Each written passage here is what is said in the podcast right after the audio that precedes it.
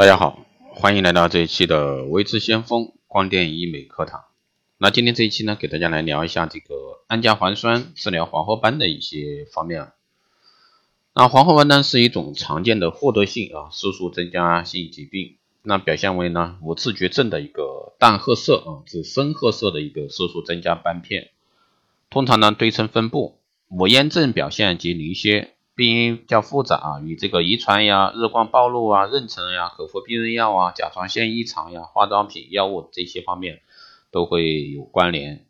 目前的治疗方法包括像口服维生素啊、外用脱色剂、化学剥脱以及激光和光子治疗等等。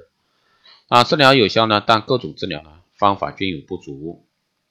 啊，首先呢，这个。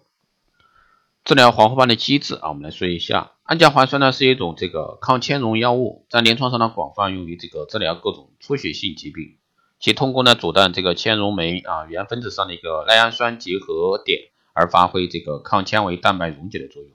不会增加凝血酶原活性，对凝血参数呢无无这个影响，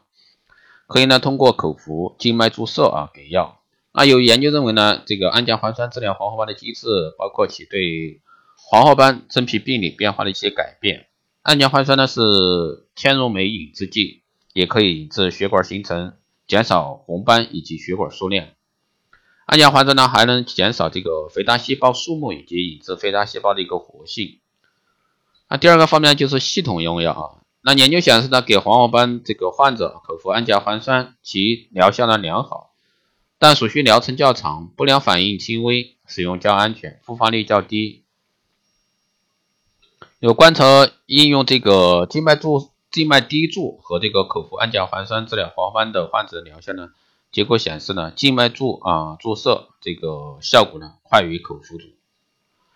第三呢是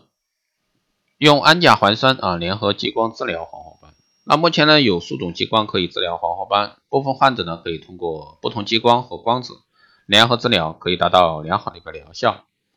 同时呢，大家也在尝试激光啊与药物联合应用，提高疗效。氨甲环酸呢，成为一种新的选择。那研究发现呢，大大光斑低能的幺零六四啊这个纳米的激光治疗黄褐斑疗效明显，连用口服氨甲环酸疗效呢更佳。氨甲环酸治疗黄褐斑口服小剂量即可，可以单独用药，或者说与其他口服外用药以及激光联用。那用药时间的长短呢，与疗效有明显差异。一般用药后一到两个月开始起效，治疗时间越长，疗效越好。氨甲环酸的安全性较好，常见的不良反应主要是胃肠道的反应，比如说恶心、呕吐、腹泻以及月经量减少。第四呢是局部啊外用氨甲环酸治疗黄褐斑。那有研究显示呢，氨甲环酸这个和这个赋形剂啊主这个均获得这个临床改善。